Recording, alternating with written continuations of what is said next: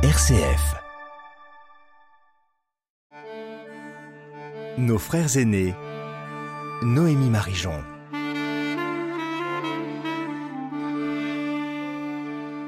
Moïse dans nos têtes prend souvent les traits de Théodore Roberts dans les Dix Commandements de Cécile B. 2000. Ce personnage biblique, considéré comme le fondateur du judaïsme avec Abraham, est un personnage complexe. Dans le numéro 204 de la revue Cahiers Évangile, qui est sorti durant l'été 2023, Jean-Louis K nous présente les dernières avancées des travaux exégétiques sur Moïse. Pour nous en parler, je reçois le père Éric Morin. Bonjour. Bonjour.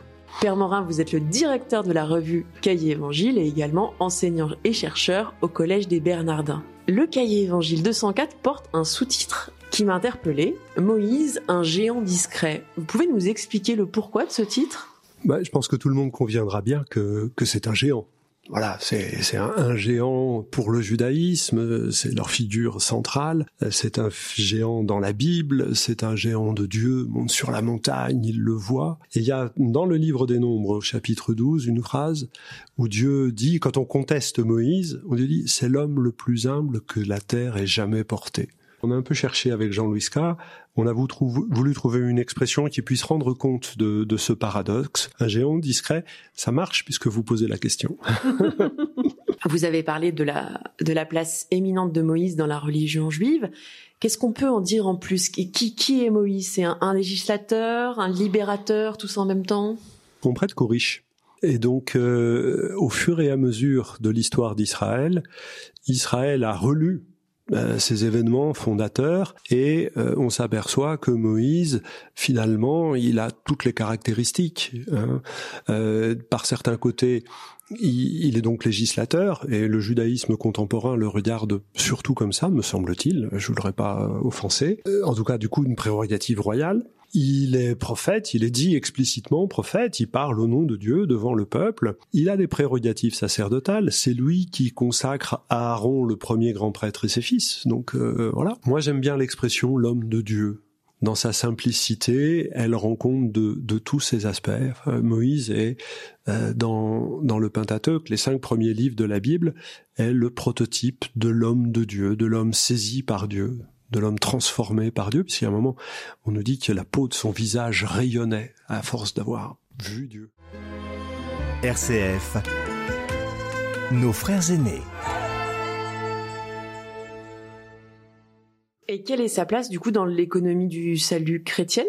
Il est considéré dans la tradition juive comme comme l'auteur de la Torah, et donc euh, par Jésus lui-même. Jésus lui-même le considérait comme l'auteur de la Torah, et, et, Jésus a lu cette Torah. il l'a vécu, il l'a assimilé, il, y a répondu euh, par sa fidélité, dans sa fidélité au Père. Du coup, les écrits euh, de Moïse sont, sont essentiels. Dans nos textes spécifiques, les évangiles, les lettres de Paul un peu, il est surtout présenté comme un exemple, mais pas un exemple moral. Le terme est et pas approprié, euh, comme un, une sorte de creux que le Christ vient remplir. Il définit en creux, par exemple, euh, ce sera plus facile, avec l'épisode du veau d'or. On nous présente euh, Moïse en train de négocier pied à pied avec Dieu le pardon du peuple. Voilà. Les rédacteurs de ce texte-là écrivent bien après la mort de Moïse, et donc en fait ils sont en train d'espérer un tel intercesseur pour le peuple. Et il y a une sorte de contraposition extrêmement forte entre Aaron qui en bas dans la plaine est en train de faire le veau d'or. Oh, c'est pas moi, hein, j'ai pris toutes les bijoux, je les ai mis dans le feu et il en est sorti un veau. Hein, donc il, est même pas, il, assume même pas ses actes. Et puis là-haut sur la montagne, Moïse qui pied à pied négocie avec Dieu pour le pardon et la, présence de Dieu. À une époque où les prêtres vraisemblablement avaient eux l'autorité principale en Israël, quelle contraposition? Et donc l'auteur nous raconte pas la vie de Moïse là. Il nous dit mais quand est-ce qu'on aura un tel homme de Dieu qui nous défendra, qui priera pour nous, qui obtiendra de, pour, de Dieu la bénédiction sur nous Eh bien, la lecture chrétienne de ce texte-là, c'est de dire euh, j'ai un nom, Jésus. Et il y a d'autres rapports entre entre Moïse et Jésus, notamment sur la naissance ou des, des moments comme ça? Oui, alors euh, euh sûrement les, les, auteurs des évangiles euh, y pensent. Euh, l'humilité, Jean, Jean-Louis K dans le texte, il fait montre le parallélisme avec avec beaucoup de simplicité. Il y a par exemple certains qui soulignent dans l'évangile de Matthieu Jésus sur la montagne en train de donner la noix nouvelle du sermon sur la montagne, cinq discours dans l'évangile de Matthieu, les cinq livres dans, dans la Torah. C'est sûrement pas faux, presque vrai, mais faut pas non plus euh, tirer trop parce que du coup ça fait de Jésus le nouveau Moïse et du coup on prête le flanc à des théologies de la substitution qui sont qui sont pas justes. Euh, en tout cas, par exemple, Paul, dans la deuxième aux Corinthiens, reprend l'épisode où Jésus, où Moïse transfigure, enfin transfigure, est rayonné euh, par la gloire de Dieu et il en parle à ce moment-là, il l'interprète pied à pied avec minutie, précision. Alors Jean-Louis K dans le texte s'interroge sur l'existence historique de Moïse. Est-ce que Moïse a existé? Alors je trouve que sa, démonstration, qui, n'est pas nouvelle en soi, mais elle a plus limpide qui soit. Il reprend une maxime d'Anaximandre, rien ne se perd, rien ne se crée, tout se transforme. Et c'est ça, et c'est ça le Moïse de la Bible. Moïse de la Bible, c'est une espèce de monstre. Hein, je vous ai dit, un roi, un prêtre, un prophète, un homme de Dieu. Euh, enfin voilà, quelque chose de parce qu'on on a tout transformé. Mais on n'a pas pu créer de rien. C'est-à-dire, pour que le personnage puisse tenir une telle place, et pour que les auteurs bibliques aient envie de relire son histoire avec autant de force, c'est parce qu'il a déjà une place importante dans la conscience du peuple. Ça, c'est quelque chose euh, d'absolument incontournable. Après, notre longue vue, elle est trop courte. Hein. il y a euh, 3000 ans, 3300 ans, euh, 3200 ans, allez, je, on ne va pas chipoter sur les dates. Et c'est un événement qui est trop petit, trop amplifié sous une tonne de, de relectures, aussi merveilleuses les unes que les autres, pour que l'historien réussisse à identifier le noyau ferme incontournable euh, sur lequel on, on s'appuie. C'est pas très grave.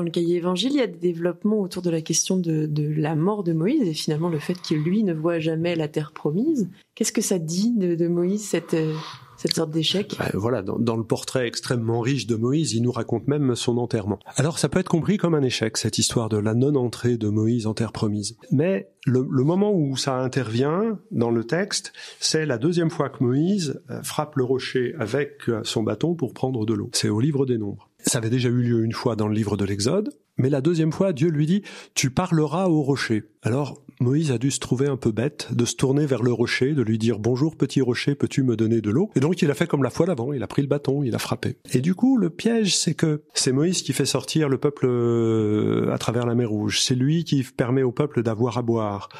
Et si c'est lui qui fait rentrer le peuple en terre promise, c'est plus un médiateur, c'est Dieu. C'est Dieu. Dieu est évacué.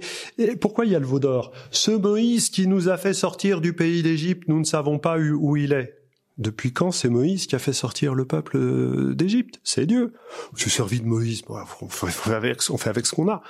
Mais, mais c'est Dieu. Et donc, je pense qu'il y a au moins une raison d'ensemble. Après ça, il y a plusieurs raisons qui sont invoquées pour euh, ce, le fait que Moïse n'entre pas en terre promise. Euh, mais il y en a au moins, une qui me paraît importante, c'est de tenir la place du médiateur. S'il fait tout, c'est plus un médiateur. Vous nous avez parlé de quelques citations de Moïse, de son personnage dans le Nouveau Testament. Pourquoi Moïse et son héritage sont aussi souvent cités dans la Bible? Que ce soit hors du Pentateuque, on le retrouve partout Partout, souvent. Oui, dans les psaumes, il est mentionné, mais pas tant que ça. Chez, les prophètes, oui, il est mentionné. Il est, quand même bien l'homme de la Torah. Même si, euh, par exemple, dans le livre d'Osée, il y a un prophète qui est venu, bon, c'est Moïse euh, qui, est, mentionné. Ben, sa place dans la Bible, c'est il a écrit la Torah il est l'auteur de la Torah. Et je trouve que même si historiquement, euh, aujourd'hui les, exégètes euh, soutiennent bien évidemment pas cette théorie, il y a un épisode toujours après le Veau d'or qui est pour moi un, un épisode euh, particulièrement touchant, important mais touchant. Pendant qu'il est en train de négocier avec Dieu, comme on le disait tout à l'heure, il lui dit fais-moi voir ta gloire. Et Dieu lui dit ça, nul ne peut me voir sans mourir. Alors tu vas te cacher dans le rocher, je vais mettre ma main, je vais passer devant le rocher, je vais retirer ma main, comme ça tu me verras de dos. Voir quelqu'un de dos, c'est voir les traces de son passage. Et au désert, on apprend à se nourrir des traces. Moïse, c'est celui qui a appris au peuple à se nourrir des traces du passage de Dieu. Et il a écrit les traces du passage de Dieu. C'est ça la nature même de l'écriture. Donc pour moi, cette attribution théologique selon laquelle Moïse est l'auteur de la Torah a, beaucoup de sens euh, par-delà euh, l'histoire de la rédaction de la Torah qui finit qui est finie au IVe siècle. ça, c'est autre chose. Mais voilà, l'homme de Dieu est celui non pas qui sait où Dieu est, mais qui sait relever les traces de son passage. Ça, c'est pour moi essentiel. Moïse, en tout cas, au début de son histoire, est confronté à un pouvoir politique qui est, contre lui. C'est quoi cette relation un peu entre Moïse et, Pharaon? D'ailleurs, qui c'est ce Pharaon? Eh, vous avez raison de souligner que Pharaon n'est pas nommé. Euh, l'analyse historique un peu fine laisse supposer que c'est Ramsès II. Il n'est pas nommé. C'était pas compliqué de le nommer. Ils avaient tout à fait les moyens de, de le faire. Vous avez raison de mentionner le pouvoir politique. C'est le pouvoir politique égyptien qui contrôlait le pays de Canaan avant qu'Israël ne s'y installe. Hein, et donc euh, qui, a connu cette rupture avec l'Égypte. Le récit biblique fait que Moïse a pu être élevé à la cour de Pharaon. Quand il arrive euh, à Madian, chez celui qui va devenir son beau-père, Jéthro, il passe pour un Égyptien. Bon, à partir de ça, il y a eu des tas de tentatives de concordisme qui ont eu lieu. le livre de Freud ayant la théorie la, la plus célèbre, c'est du concordisme. Ça veut pas dire que c'est faux. Ça veut dire qu'on prend des données et on les fait concorder absolument.